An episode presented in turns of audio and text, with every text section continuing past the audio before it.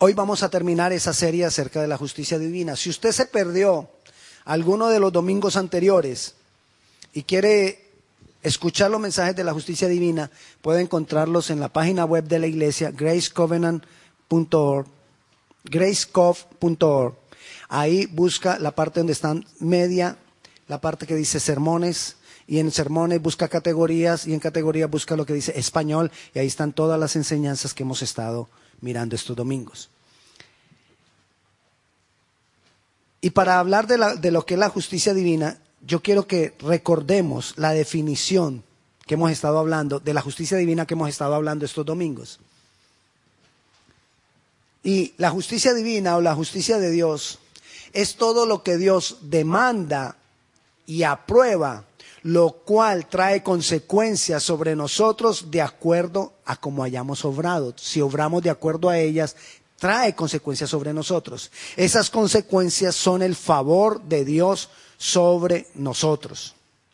Mm, le insisto, no quiere decir por, por eso que no tengamos problemas. Van a haber problemas. Pero la seguridad que tenemos es que va a haber una mano a ayudarnos a salir de los problemas por causa de la justicia divina. La justicia divina está establecida por Dios para hacer que su obrar, su poder, su respuesta, su revelación y todo lo que Él ha dispuesto para nosotros se active en favor de nosotros. Eso es la justicia divina. Pero nosotros la provocamos al caminar de acuerdo a lo que Dios ha establecido, al poder de Dios. Hemos estado definiendo en esta serie lo que es la justicia divina, Hemos hablado de la activación de la justicia divina y hemos hablado de quién provoca la justicia divina. Hoy vamos a hablar de los jueces de esa justicia divina. Toda justicia tiene jueces. Y la justicia divina también tiene unos jueces. ¿Quiénes son los jueces? Los jueces son los encargados de determinar, de decretar que esa justicia obre y se cumpla. Le pido por favor ahora entonces que vaya y abra su Biblia en Primera de Corintios, capítulo 6, versículo 2 al 3. Primera carta del apóstol Pablo a los Corintios, capítulo 6, versículo del 2 al 3. Y dice así, ¿o no sabéis que los santos han de juzgar al mundo? ¿Quiénes? Los santos. ¿Quién dice en la Biblia que son los santos? ¿Las figuritas que hay en la iglesia? No. ¿Quiénes son los santos? Nosotros. Quiero ver un santo. Ok, eso, levante la mano. Yo soy un santo. Ok, dice, ¿o no sabéis que los santos han de juzgar al mundo? Y si el mundo ha de ser juzgado por vosotros, ¿por quién va a ser juzgado el mundo? Por nosotros. Si el mundo ha de ser juzgado por vosotros, ¿Sois indignos de juzgar, de juzgar cosas muy pequeñas? ¿O no sabéis que hemos de juzgar a los ángeles? ¿Cuánto más las cosas de esta vida? ¿Quién va a juzgar a los ángeles? Yo. Yo voy a juzgar a los ángeles. Yo voy a juzgar al diablo. Yo voy a juzgar a los demonios que han seguido al diablo. Yo voy a juzgar a los ángeles que cayeron con el diablo. ¿Quién lo va a juzgar? Nosotros lo vamos a juzgar. Obviamente del lado de Dios. Obviamente con Jesús, pero nosotros lo vamos a juzgar. O sea que nosotros vamos a, a juzgar desde ahora hasta el juicio final. En el juicio final vamos a estar como jueces, juzgando. Porque dice ahí la palabra que nosotros somos los que vamos a juzgar. O sea, vamos a estar juzgando hasta el juicio final. ¿Desde cuándo? desde ya, desde ahora. Pero resulta lo siguiente. Dice la Biblia en segunda de Timoteo, algunos pasajes usted va a tener tiempo de buscarlos, otros los va a escribir y los busca en su casa. Yo se los leo aquí. Segunda de Timoteo, capítulo 2, versículo 20 dice, en una casa grande, en una casa grande no solamente hay utensilios de oro y de plata, sino también de madera y de barro. Unos son para usos honrosos y otros para usos viles. En una casa grande hay utensilios, unos para usos honrosos y otros para usos viles. Hay una versión de la, de, la, de la Biblia que me gusta más como dice, porque no dice para usos viles, dice para usos comunes. ¿Qué es una casa grande? Esto es una casa. La iglesia es una casa. Y en esta casa, unos de nosotros somos para usos honrosos y otros para usos comunes. ¿Tú qué quieres? ¿Ser un, ser un utensilio de uso honroso o ser un utensilio de uso común?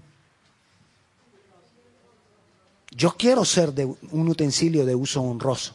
Y yo espero que tú quieras y aspires a ser un utensilio de uso honroso.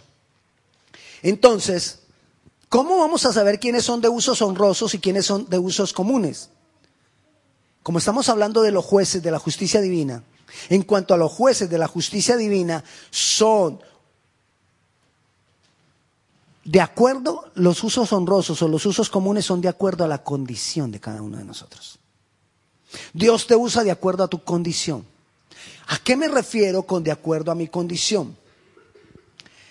Los jueces que Dios va a usar son aquellos que, Él encuentra en la casa que tienen o que son, tienen la condición para hacer uso honroso. Si uno no se fija en la condición de uno, ¿cuál es mi condición? Quizás Dios no nos va a poder usar. Quizá no podremos salir de seguir siendo o de quedarnos siendo para uso común. ¿Cómo debe ser? La pregunta es, ¿cómo debe ser nuestra condición para juzgar? Esa es la pregunta que quiero que tu mente trabaje ahora. ¿Cómo debe ser mi condición para juzgar? Porque si tú tienes la condición para juzgar, entonces Dios te va a utilizar como un utensilio honroso. Y vamos a juzgar desde aquí hasta cuándo? Hasta el juicio final. Y para mirar mi condición tenemos que tomar como ejemplo a Jesús. Mi condición debe ser como la condición de Jesús. Y Jesús dijo en Juan 8, 15 y 16, vosotros juzgáis según la carne. Yo no juzgo a nadie. Y si yo juzgo, mi juicio es verdadero porque no soy yo solo, sino yo y el que me envió, el Padre. Lo que quiero que entendamos en esto que leí es que Jesús nos está diciendo que muchas veces nosotros tenemos juicios como producto de la carne. Le repito el, el versículo, Juan 8, 15 y 16. Vosotros juzgáis según la carne. Muchas veces juzgamos según la carne. Y si nosotros juzgamos según la carne, ¿tú crees que Dios nos va a poder utilizar como un vaso para un uso honroso? No, porque estamos juzgando según la carne. ¿Cómo saber nosotros cuándo juzgamos según la carne? Quiero decirte, nosotros no somos llamados a juzgar a las demás personas. Nosotros somos llamados a juzgar todas las cosas, no las personas. Pero nosotros muchas veces caemos en juzgar a las personas y no a las cosas. Y debemos aprender a hacer la diferencia entre las dos.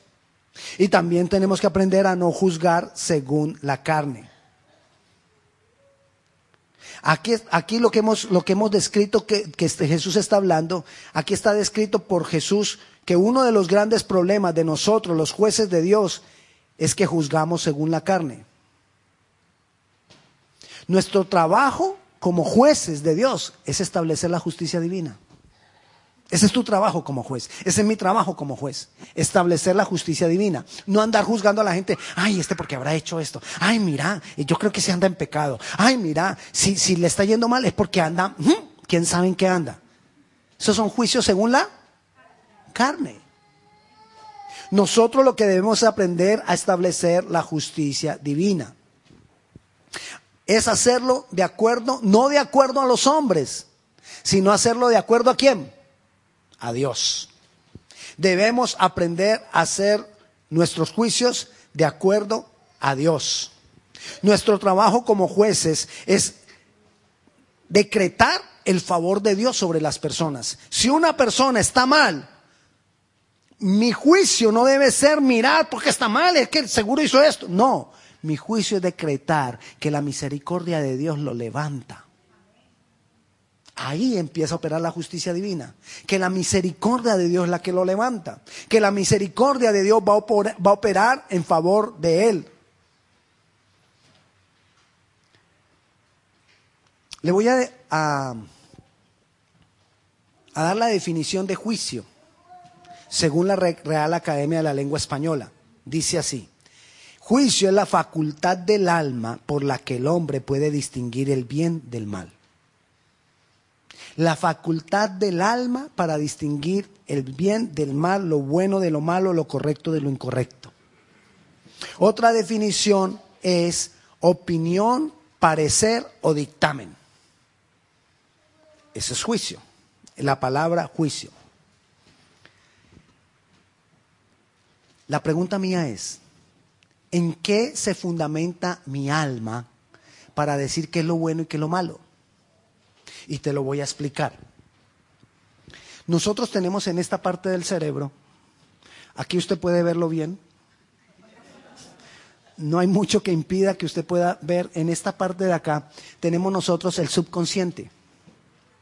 En el subconsciente se establecen patrones de conducta. Pero patrones y patrones de juicio.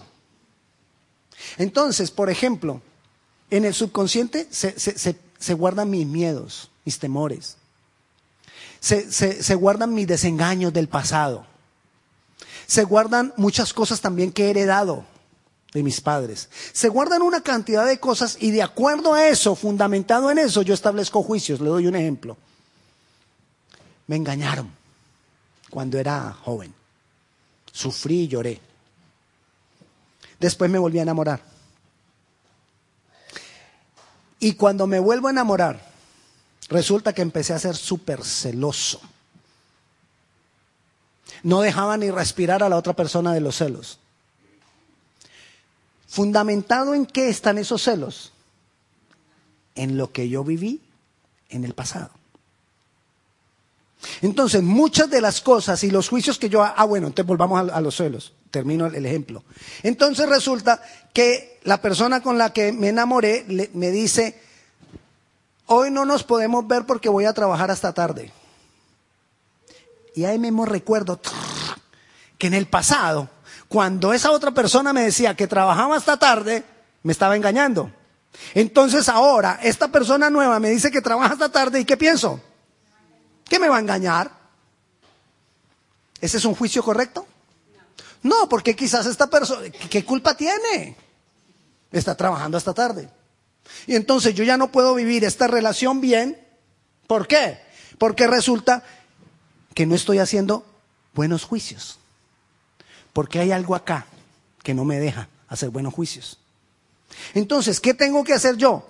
Tengo que sacarme lo que hay acá en el subconsciente y establecer algo que fundamente unos buenos juicios. Pero como estamos hablando que somos jueces de la justicia divina, ¿qué debe estar aquí en la parte de mi subconsciente para que fundamente mis juicios? La palabra de Dios. Entonces, de esa manera es que yo tengo que cambiar la, el, el disco duro la memoria. La memoria que tengo acá, cambiarla y poner una nueva memoria que contenga los principios de la palabra de Dios para yo poder establecer unos juicios correctos y no sufrir tanto. Nosotros sufrimos mucho por nuestros prejuicios. Ay, ahora ya entendemos otra palabra. Prejuicios. Viene de Pre es antes. Lo que me ha pasado antes que va a determinar cuál es el juicio que yo hago ahora. Entonces, ¿por qué nosotros muchas veces juzgamos según la carne? Por nuestro pasado. Y no nos deja hacer buenos juicios. Ahora le voy a contar otra razón por la cual nosotros no podemos hacer buenos juicios. Resulta que Israel, el pueblo de Dios, eh, fueron malos. Uy, un desorden. Allá en el Antiguo Testamento uno ve un desorden, apartados de Dios, haciendo lo que querían, buscando otros dioses, se, juntaban con, con toda clase de mujeres. Eso, un desorden. Y por tanto desorden, por tanta maldad, Dios les dice a ellos que va a venir una gran maldición sobre ellos. Y que una de las partes de la maldición, le voy a decir cuál era. Les dijo, van a ser quitados de ustedes sus jueces, sus mandatarios, sus consejeros, y los van a gobernar muchachos. Y yo cuando leí eso yo decía, bueno, ¿y qué tiene de malo que venga una persona joven y gobierne? Lo van a gobernar muchachos. Cuando leí una versión de la Biblia que aclaraba un poco y decía, lo van a gobernar muchachos caprichosos. Cuando yo me dejo guiar de mis caprichos, no establezco buenos juicios. Nosotros vemos en televisión deportistas caprichosos, hacen pataletas. En esos partidos usted no ha visto cuando... Y pelean y se enojan. Caprichos. Presidentes han metido a sus naciones en tremendos líos por sus caprichos. Presidentes han formado guerras por sus caprichos. Presidentes han hecho que muchos de sus pueblos mueran por sus caprichos.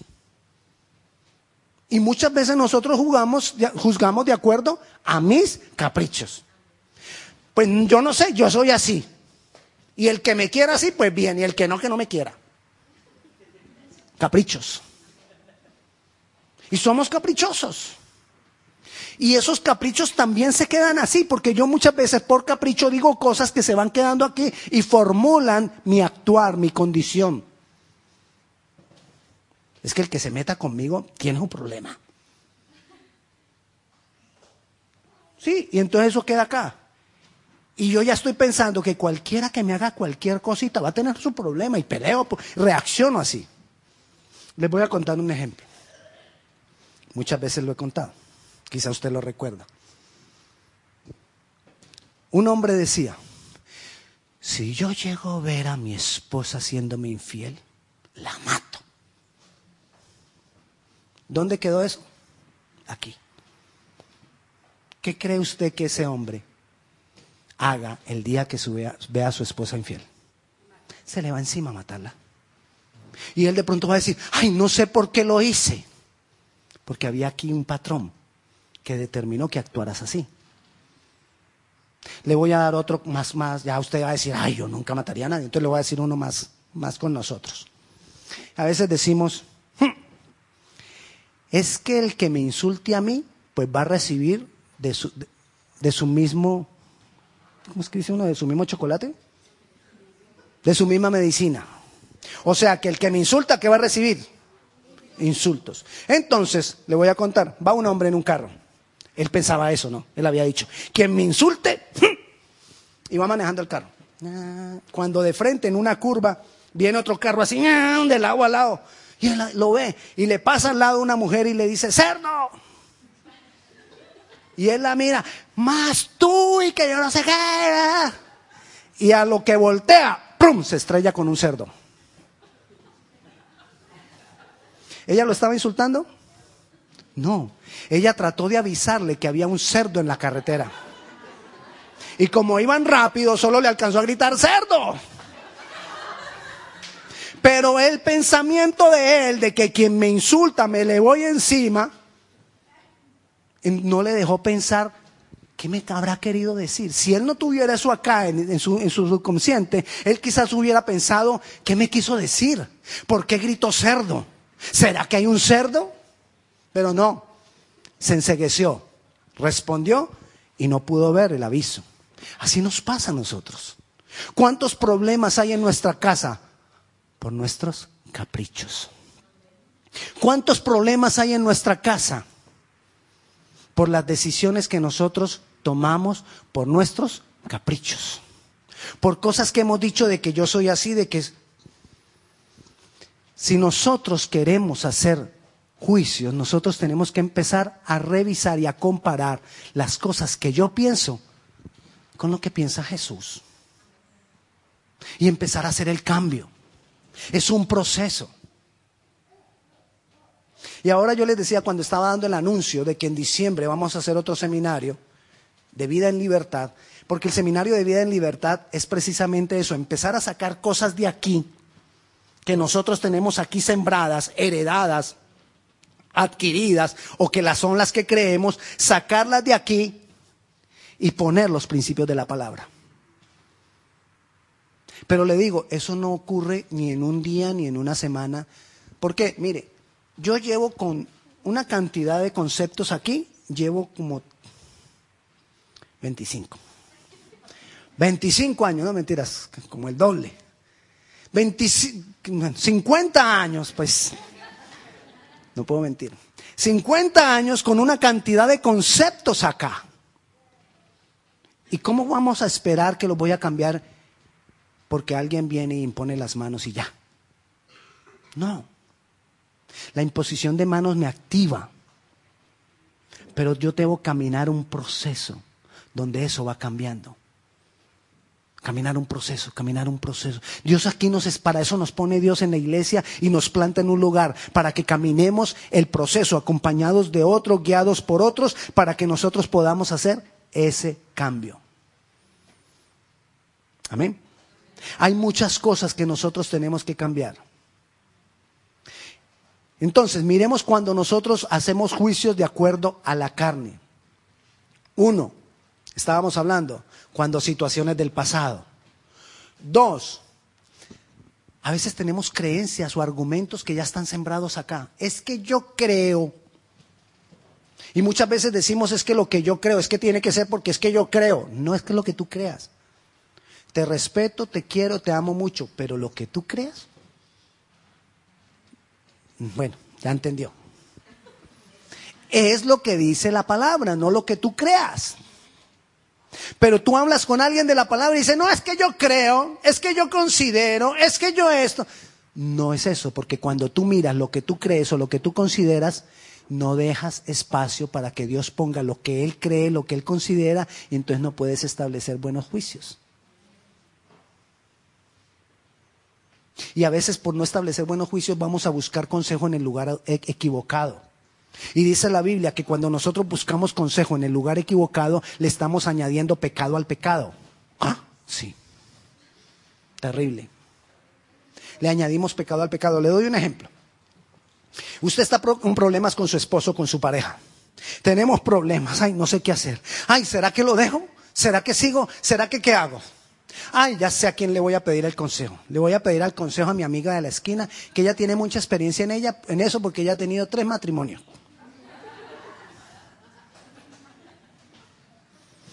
Si ella ha tenido tres matrimonios, quiere decir que se ha separado dos veces. Y si se ha separado dos veces, ¿qué consejo crees que le va a dar a ella porque tiene problemas? Déjalo. Ese no sirve, todos son iguales. Y entonces tomo una, una decisión basada en el, en el consejo equivocado. Y eso es pecado entonces necesitamos quitar todas esas creencias, todos esos argumentos que tengo establecidos. Y lo tercero que ya hablamos, los caprichos.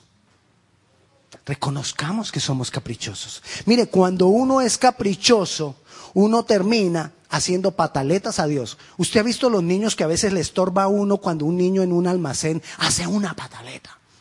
Y uno ahí mismo dice, ¿dónde estarán los papás de ese niño? Y es que ese niño no lo corrigen. Y, decimos una cantidad de cosas, pero yo quiero que analice un poquito. ¿Cuántas veces nosotros no le hacemos pataletas a Dios? Y, lloramos. ¿Y por qué a mí? Y me tiene que pasar esto. Y llore y llore delante de Dios haciéndole pataletas. Por los caprichos. Pero también por los caprichos manipulamos la gente. Porque los muchachos caprichosos manipulan. Los adolescentes manipulan. ¿O no? No, los, adolescentes hoy no dicen amén, los, adolescentes me están mirando así. ¿Qué tendrá contra nosotros el pastor? No, yo amo los adolescentes. Pero los adolescentes son caprichosos. Y nosotros muchas veces hacemos como adolescentes. ¿Y por qué vas? Ah, porque quiero. Y así hacemos nosotros muchas cosas, porque quiero. ¿Y por qué te metiste en ese negocio? Ah, ya me va a mandar. Y nos metemos en malos negocios porque quiero. Y después a quién le pedimos que nos provea para salir del mal negocio que hicimos? A Dios. Entonces, cuando nosotros estamos guiados por nuestros caprichos, manipulamos y aún tratamos de controlar la gente. ¿Usted no ha visto que los niños a veces nos controlan? ¿No? No, sí, nos controlan. Hasta los perros nos controlan. Se lo digo con conocimiento de causa. Ahorita tenemos perro y perro, el perro nos controla. De verdad. Termina siendo uno, ellos el amo de uno. Pero así actuamos y tratamos de hacer buenos juicios. Y no hay buenos juicios. Dios está esperando por gente que Él pueda utilizar como vasos honrosos para poder, a través de esas personas, desbordar toda su justicia divina. Entonces, ¿qué, ¿qué, necesitamos nosotros hacer? Siempre compararnos con Jesús. Siempre ir y decir y mirar qué dice la palabra. ¿Qué haría Jesús? Pregúntese usted cuando vaya a hacer alguna cosa, ¿qué haría Jesús en mi caso? Cuando usted esté por tomar una decisión o por tener una reacción, ay, ¿será que qué hago? ¿Será que reacciono así? ¿Será que reacciono así? ¿Qué haría Jesús? Cuando usted esté enojado, le dicen a uno, cuente hasta 20 y entonces uno cuenta, ay, respire profundo, entonces un, uno, dos, tres, cuando llegan 20 y ¡boom! se le va encima, ya conté hasta 20 y no me sirvió, no me sirvió, yo conté hasta 20. Bueno, mientras cuenta hasta 20, pregúntese, ¿qué haría Jesús? ¿Qué haría Jesús en mi caso? Dios siempre nos va a dar el tiempo para preguntar, ¿qué haría Jesús? Y si tú tienes toda la intención sincera de buscar al Señor y de preguntarle, ¿qué haría en mi caso? Yo te lo aseguro porque lo he visto. Dios se va a revelar a ti y te va a decir qué hacer. De alguna manera, Dios te lo va a decir. Y entonces cuando tú hagas lo correcto, la justicia divina se va a manifestar. Amén. Pero es un caminar.